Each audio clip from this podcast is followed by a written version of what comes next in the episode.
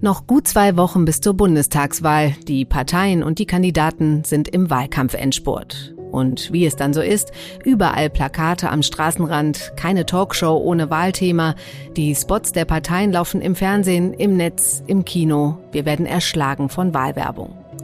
In diesem Jahr ist es aber auch besonders spannend. Es geht um die Nachfolge von Angela Merkel nach 16 Jahren. Und zum ersten Mal haben wir einen Dreikampf. Im Mai waren die Grünen nach der Nominierung von Annalena Baerbock in den Umfragen vorn. Dann die Union mit Armin Laschet. Und vor zwei, drei Wochen rauschte plötzlich die lange abgeschlagene SPD mit Olaf Scholz an allen vorbei. Auch in der neuesten Allensbach-Umfrage liegt die SPD jetzt mit 27 Prozent vor Union und Grünen. Was ist da passiert? Manch einer sieht in der Wahlkampagne zumindest einen der Gründe für den Erfolg. Da scheint die SPD den richtigen Nerv getroffen zu haben.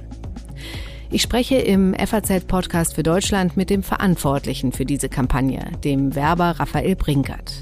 Und danach wird es, das kann ich schon mal versprechen, ganz lustig. Unsere Filmkritiker aus dem FAZ-Feuilleton haben sich die Wahlwerbespots der Parteien im Bundestag mal vorgeknüpft. Heute ist Donnerstag, der 9. September und ich bin Katrin Jakob. Schön, dass Sie dabei sind.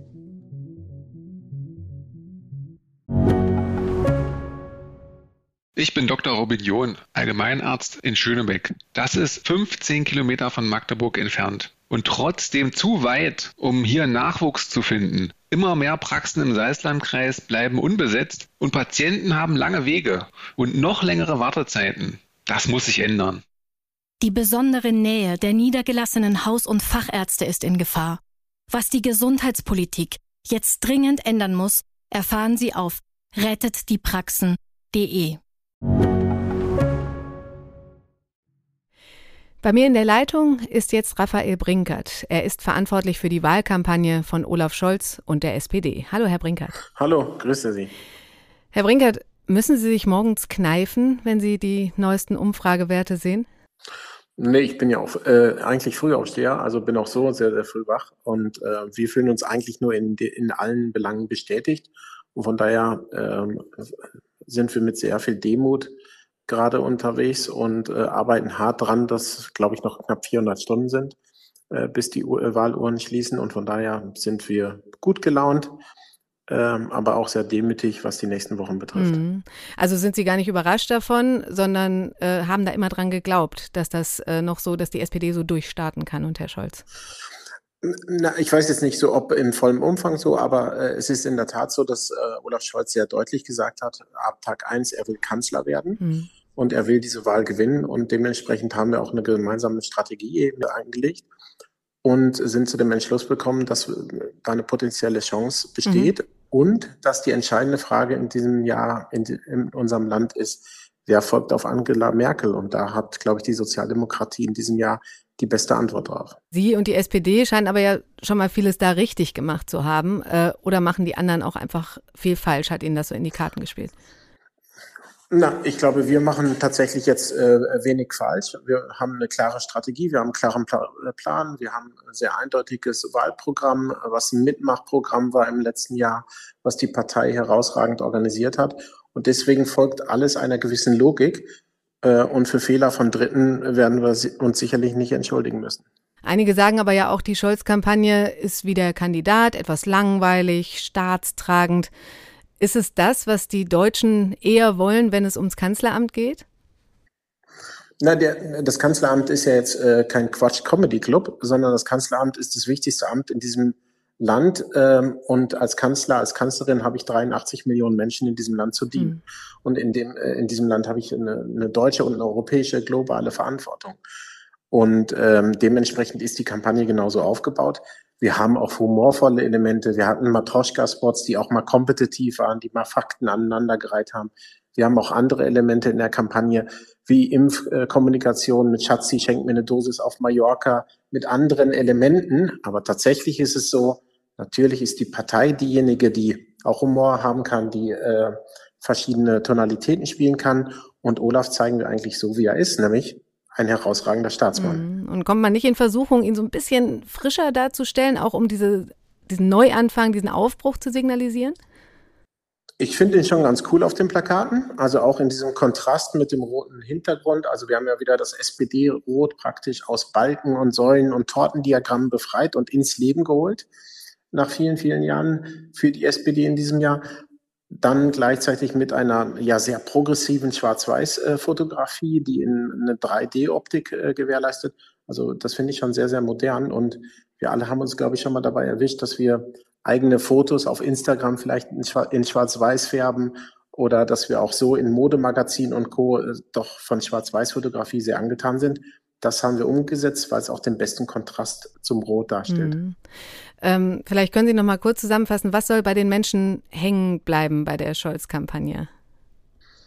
Respekt und Kompetenz für Deutschland mit Olaf Scholz. Mhm.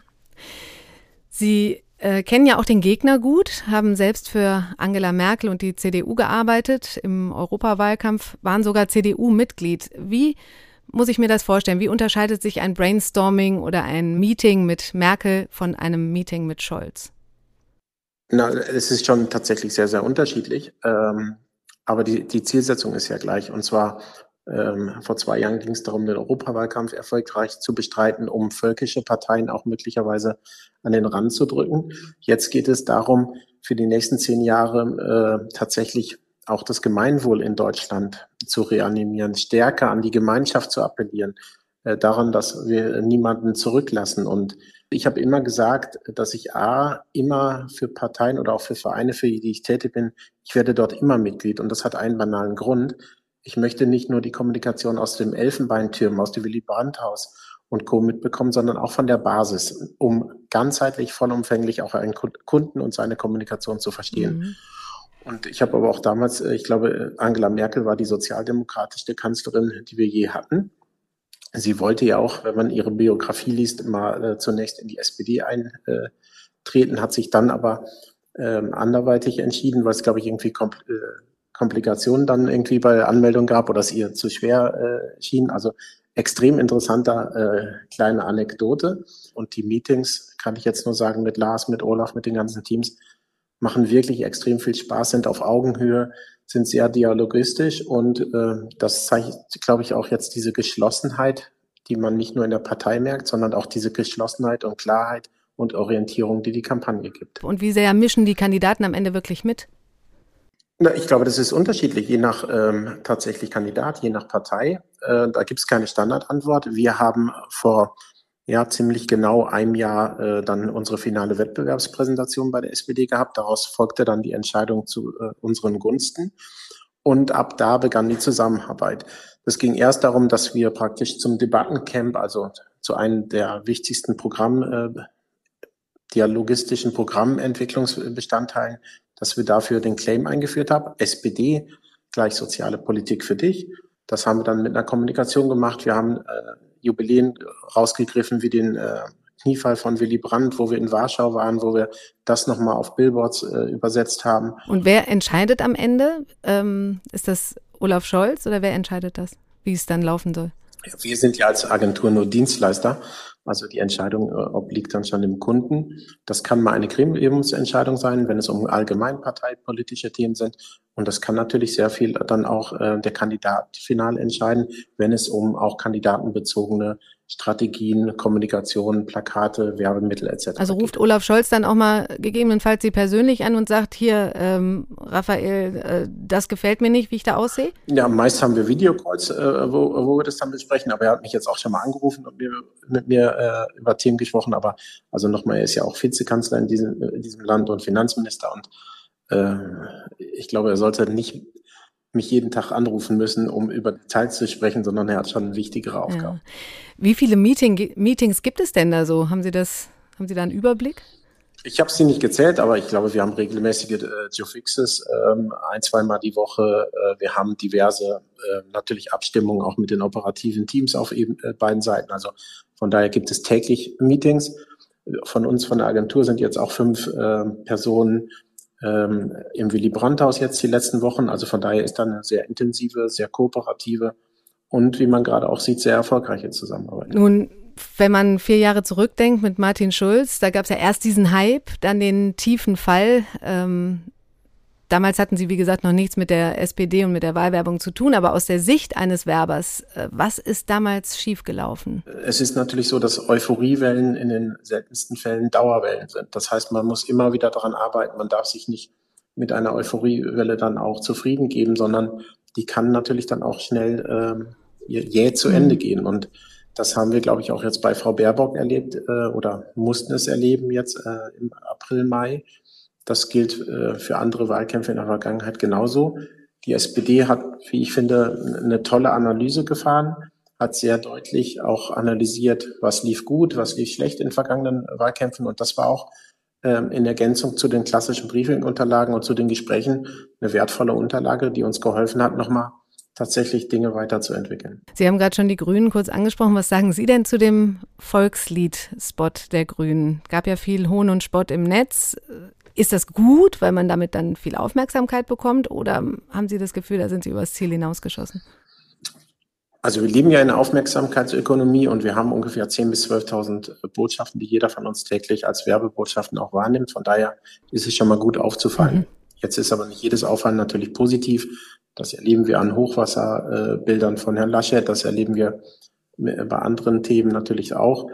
Ähm, ich kenne das Briefing nicht der Grünen. Ich weiß auch nicht, inwieweit sie ähm, Stammklientel befriedigen wollen oder auf Eroberungszielgruppen unter äh, tatsächlich die Kommunikationsstrategie so entwickelt haben.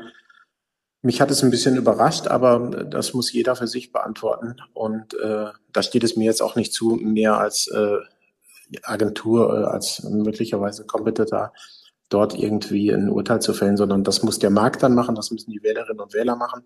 Und die geben bis zum 26.09. ihre Stimme ab. Jetzt haben wir viel Briefwahl diesmal, äh, pandemiebedingt noch mehr als schon 2017. Da war es, glaube ich, fast jeder dritte Wähler, der per Brief abgestimmt hat.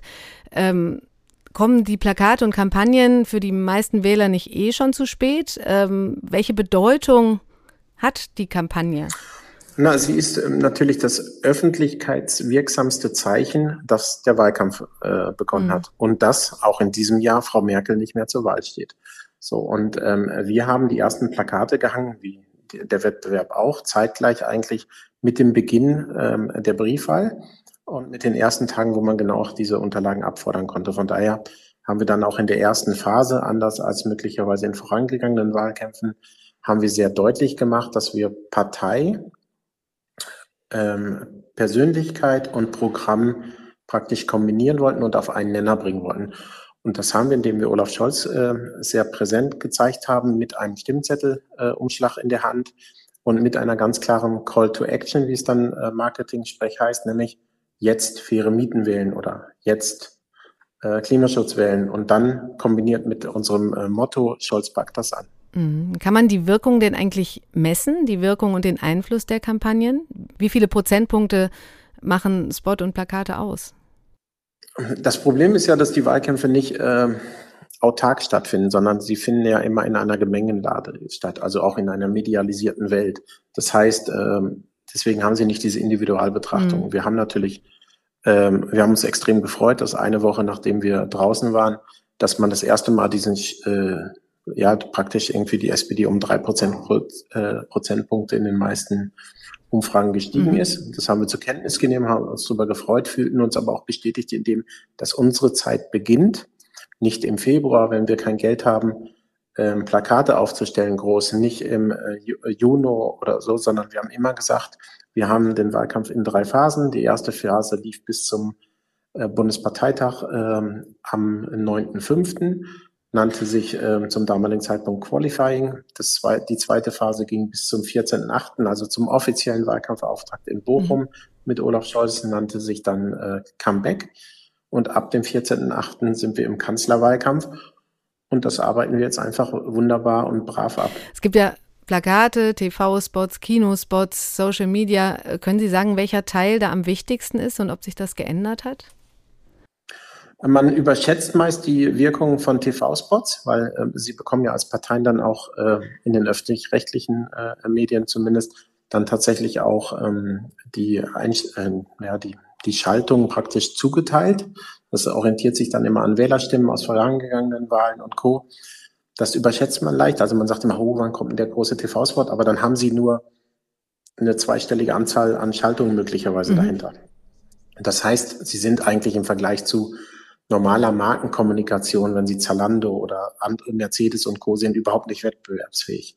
Aber es wird immer noch medialisiert, auch tatsächlich so besprochen. Das heißt, diesem TV-Spot kommt eine, unge äh, ja, eine große Bedeutung, äh, wird sie, wird sie dem zuteil. Mittlerweile spreche ich eigentlich lieber eher von Bewegtbildkonzepten, weil sie natürlich auch diese TV-Spots dann in verschiedenen Adaptionen und Co. über alle Medien aussteuern können. Also auch über Instagram und Co. machen dann bestimmte Adaptionen noch in bestimmten Format also aus 9 zu 16 wird dann 16 zu 9, wird dann 4 zu 5, wird dann 1 zu 1. Mhm. Je nachdem, also Breite mal Höhe, je nachdem, in welchem Social Media äh, Umfeld Sie sich gerade befinden. Von daher bin ich ein ganz, ganz großer Fan vom Plakat tatsächlich, weil es äh, einer der Gewinner doch der Digitalisierung ist. Zum einen durch Digital Out of Home, also digitale Plakate. Zum anderen aber durch diese ganz äh, klassischen äh, Fachbegriff, weil es die Firma ist, die das aufstellt, Wesselmänner. Das sind diese Zusatzplatzierungen, die Sie nur im Wahlkampf sehen. Also auf einmal kommen Großflächenplakate ja auf die Verkehrsinsel. Ja. Dort, wo sonst nie Großflächen stehen. Und das ist natürlich schon extrem auffällig, auf, äh, macht extrem auch den Eindruck, Achtung, der Wahlkampf hat gewonnen. Und es hat einen extremen Vorteil in der digitalisierten Welt. Sie können es nicht wegswipen, sondern die fahren da dran vorbei äh, und sehen einfach dieses Plakat und kommen nicht umhin, dann möglicherweise auch diese Botschaft wahrzunehmen. Wir haben immer gesagt, wir wollen äh, auch mit der SPD in diesem Jahr die plakativsten Plakate im Wettbewerb haben. Das heißt, aus 200 Meter soll man sehen, ach, du liebe Gräune, da ist schon wieder ein, ein rotes SPD-Plakat. Also, dass der Wettbewerb denkt, sie sind umzingelt. So, das gelingt uns, glaube ich, in diesem Jahr sehr, sehr gut. Und die Klarheit, der Minimalismus, die, die, die Farbe Rot als Markenraum, der Schwarz-Weiß-Kontrast mit Olaf Scholz jetzt ähm, äh, sehr groß und sehr wenige Worte, die sehr zugespitzt dann sagen, worum es geht. Wie zum Beispiel jetzt Kanzler für stabile Renten, Kanzler für sichere Arbeit, Kanzler für bezahlbares Wohnen oder Kanzler für Klimaschutz. Mhm. Und ist das dann nicht auch eine Gratwanderung, dass man die Leute auch nerven könnte, wenn man sie so zuballert? Innerhalb von sechs, acht Wochen wird es keinen, jetzt wieder ein Fachbegriff, Wear-out-Effekt geben. Ähm, also äh, da erst wenn der Werber sagt, er kann es wirklich nicht mehr sehen, hat man oft den Eindruck, ähm, äh, dass es draußen wirkt. Von daher, wir haben klar gesagt, wir fokussieren uns auf wenige Elemente, sorgen dort für eine gewisse Penetration und für eine geben Klarheit und Orientierung und äh, das gelingt uns, glaube ich, sehr, sehr gut.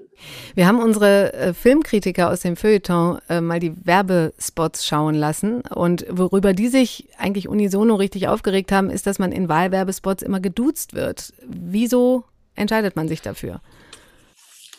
Es hat einen relativ einfachen Grund, äh, weil das Du natürlich eine ganz andere Nähe hat.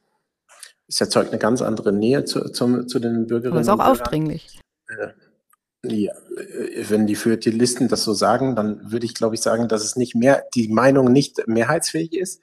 Mittlerweile sind alle großen Volksmarken äh, ins Du gegangen. Das hat vor acht, vor zehn, vor 15 Jahren, ich kann mich ja bei Vodafone erinnern, hatten wir 2009 die Diskussion, haben dann gesagt, im Vertrag ist das Sie noch vorhanden. Ansonsten wechseln wir zum, äh, zum Du. Das ist einfach ähm, das moderne Leben, äh, der Zeitgeist in unserem Land. Die Parteien haben damit jetzt eigentlich sind als letztes eigentlich mehr oder weniger äh, Teil dessen gewesen, die dann gesagt haben, sie bekennen sich jetzt auch mal zum Du. Wir haben halt, äh, also bei uns heißt es ja auch SPD und nicht SPS, also soziale Politik für dich, ja. sonst wird es ja nicht funktionieren. Ähm, und äh, von daher war es für uns aber ein ganz klares Commitment. Wir wollen ähm, als Partei uns nicht entfremden von den Bürgerinnen und Bürgern, sondern wir wollen ähm, Distanz abbauen, wir wollen Nähe sein, wir wollen eine direkte Kommunikation. Und jeder, der im Internet unterwegs ist, jeder, der auf Social Media ist, der würde einen Sie eher, der würde mit einem Sie eher fremdeln, als äh, dass es praktisch ähm, modern rüberkommt. Und Parteien haben auch die Aufgabe, eine moderne Kommunikation zu wählen um tatsächlich noch gehört zu werden. Wir hatten eben schon ganz kurz über die, äh, die Kampagne der Grünen gesprochen und über den Wahlwerbespot. Ähm, gibt es eine Kampagne oder einen Spot, äh, den Sie besonders gut finden, außer dem eigenen? In diesem Wahlkampf ehrlicherweise noch zu wenig. Also ich hatte äh, gedacht, dass möglicherweise das bei der FDP, aber das kann ja auch noch kommen oder so, dass da noch, weil die auch über eine tolle Agentur verfügen, dass da noch irgendwie mehr zu erwarten ist. Abschließend kann ich es, glaube ich, erst am 26.09. um 18 Uhr beantworten, weil erst dann werden wir alles gesehen haben. Ich gehe davon aus, dass viele noch äh, tatsächlich an Schreibtischen sitzen oder auf Drehs sind und dass wir die letzten Arbeiten auch erst in der letzten Woche sehen. Noch eine persönliche Frage zum Abschluss. Ähm, wissen Sie schon, was Sie nach dieser SPD-Kampagne machen wollen? Ähm, ja, aber ich werde es tatsächlich auch erst äh, Ende September bekannt geben. Okay. Alles klar. Herr Brinkert, ganz herzlichen Dank für das äh, spannende Gespräch. Danke Ihnen. Viele Grüße. Tschüss. Ja, das war Raphael Brinkert, der verantwortlich ist für die SPD-Kampagne. Und man hört's, bei denen läuft's richtig gut. Die SPD hat seit Wochen und für viele total überraschend einen Höhenflug. Aber bleibt das auch so? Das habe ich mal unseren Innenpolitikchef Jasper von Altenbockum gefragt. Ich wollte wissen, was er denn in den nächsten zwei Wochen noch so erwartet. Also ob sich an den Zahlen noch was ändern wird, das hängt sehr davon ab, äh, wie die Gegenkandidaten von Olaf Scholz sich verhalten. Wenn, denn äh, Scholz profitiert jetzt von den Schwächen der, der anderen beiden Kandidaten. Und es ist eine sehr auf die Person zugespitzte Situation. Wenn äh, Armin Laschet tatsächlich, wenn es ihm gelingt, äh, seine Themen voranzubringen. Und das ist ihm jetzt zumindest mal mit dem rot-grün-roten Thema gelungen. Dann sieht es für äh, Olaf Scholz schwierig aus. Ich glaube nicht, dass Annalena Baerbock da noch eingreifen wird. Äh, aber ähm, wenn Armin Laschet dieses Verhältnis umdrehen kann und Olaf Scholz nicht mehr von seiner Schwäche profitiert, dann, dann würde ich Armin Laschet immer noch vor Olaf Scholz sehen bei der Bundestagswahl. Dazu muss Armin Laschet aber noch einiges tun. Also Olaf Scholz in Verlegenheit zu bringen, ist nicht leicht. Und ähm, Armin Laschet hat aber das große Problem, das Olaf Scholz nicht hat. Bei Olaf Scholz hält die Partei nämlich eindeutig zu ihm und ist ruhig. Und bei Armin Laschet ist genau das Gegenteil, würde ich sagen. Für mein Empfinden eine große Gewalttätigkeit. Was heißt es denn, Deutschland gemeinsam machen? Das ist doch gar kein Satz. Dieses Geduze macht mich kirre. So klingt es, wenn Filmkritiker auf Wahlkampfparolen treffen. Ich hatte es eben im Gespräch mit Raphael Brinkert schon angekündigt. Wir haben unser Feuilleton die aktuellen Wahlwerbespots aller Parteien im Bundestag rezensieren lassen. Verena Lüken, Axel Weidemann und Claudius Seidel verraten, was finden sie gut, was geht gar nicht und wie kann man es vielleicht besser machen. Los geht es mit der SPD und dem aktuellen Umfragekönig Olaf Scholz. Zu der Entstehung und zu dem Ziel des Spots haben wir ja eben schon einiges gehört. Scholz setzt auf jeden Fall gleich zu Beginn auf sein Vorbild Helmut Schmidt. Ich schwöre, dass ich meine Kraft dem Wohle des deutschen Volkes widmen, meine Pflichten gewissenhaft erfüllen und Gerechtigkeit gegen jedermann üben werde. So wahr mir Gott helfe. Scholz, der absolute Boss, er erzählt nicht so viel selber wie Söder und er lässt erzählen. So macht man das. Als Vizekanzler und Finanzminister kämpft er mit Wumms gegen Corona, mit Herz und Verstand für Grundrente, globale Steuergerechtigkeit und Soforthilfe beim Hochwasser. Wir haben manches erreicht. Und jetzt geht es darum, viel mehr zu schaffen.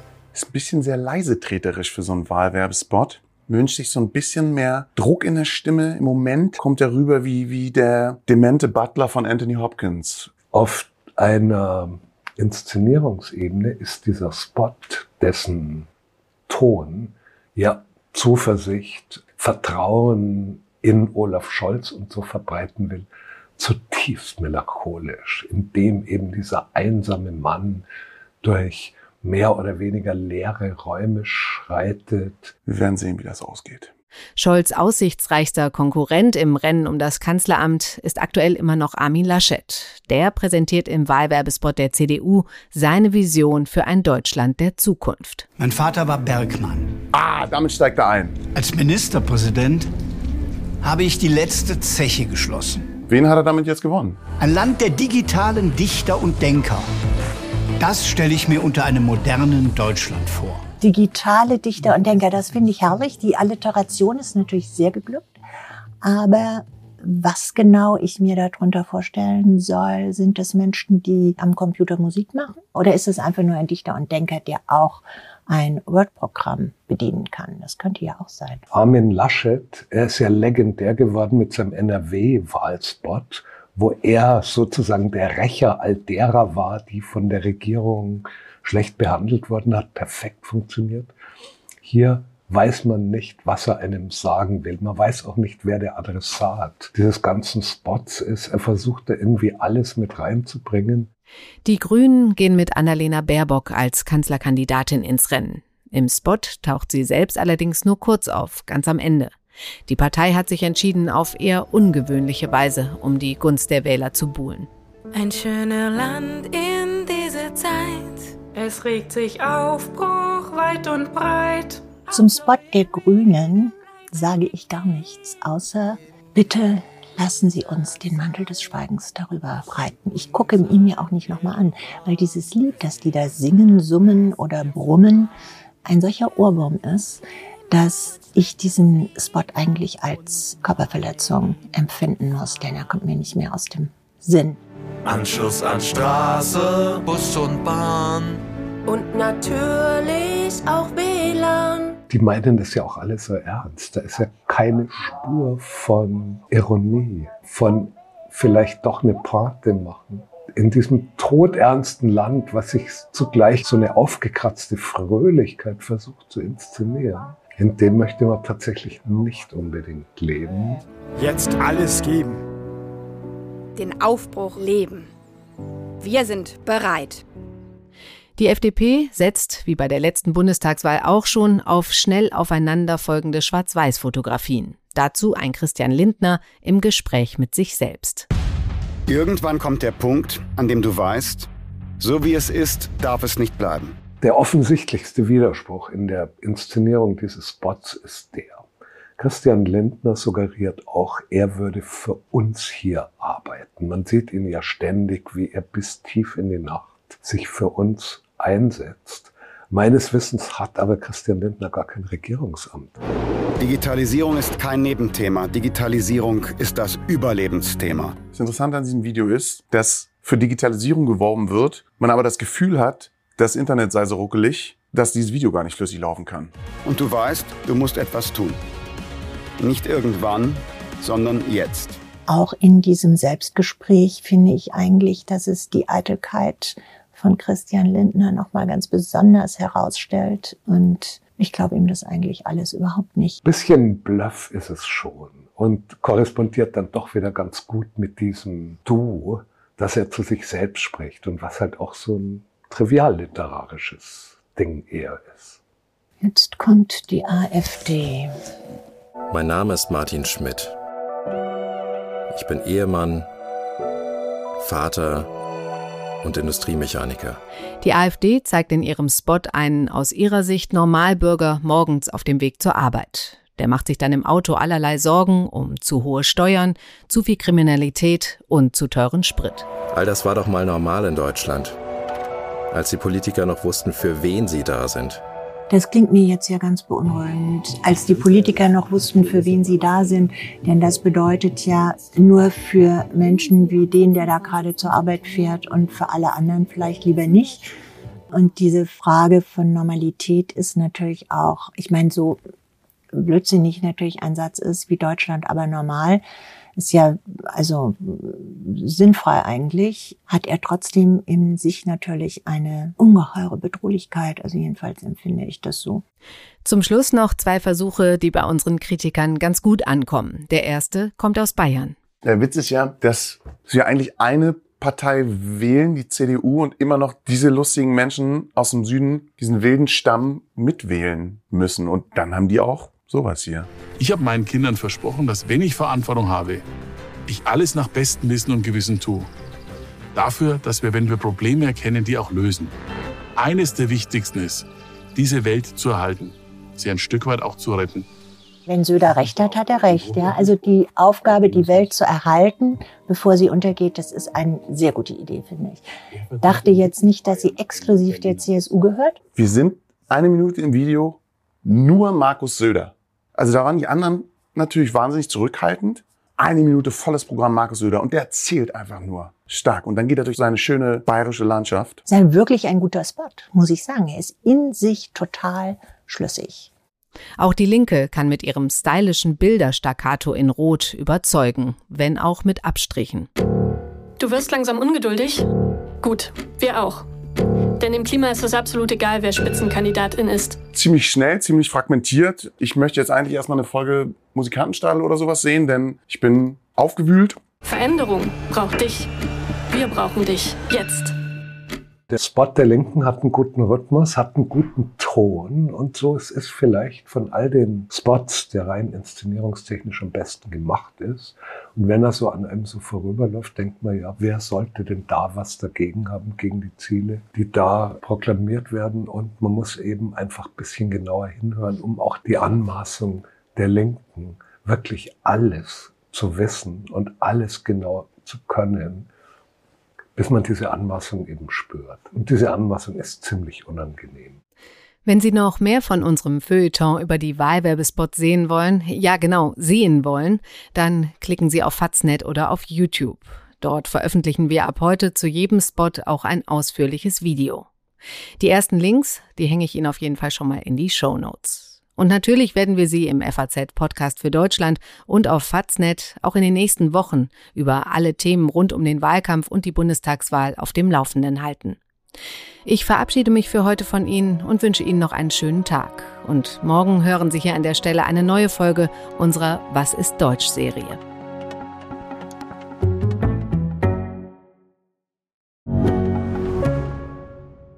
Ich bin Dr. Robin John, Allgemeinarzt in Schönebeck. Das ist 15 Kilometer von Magdeburg entfernt und trotzdem zu weit, um hier Nachwuchs zu finden. Immer mehr Praxen im Salzlandkreis bleiben unbesetzt und Patienten haben lange Wege und noch längere Wartezeiten. Das muss sich ändern. Die besondere Nähe der niedergelassenen Haus- und Fachärzte ist in Gefahr. Was die Gesundheitspolitik jetzt dringend ändern muss, erfahren Sie auf rettetdiepraxen.de. you.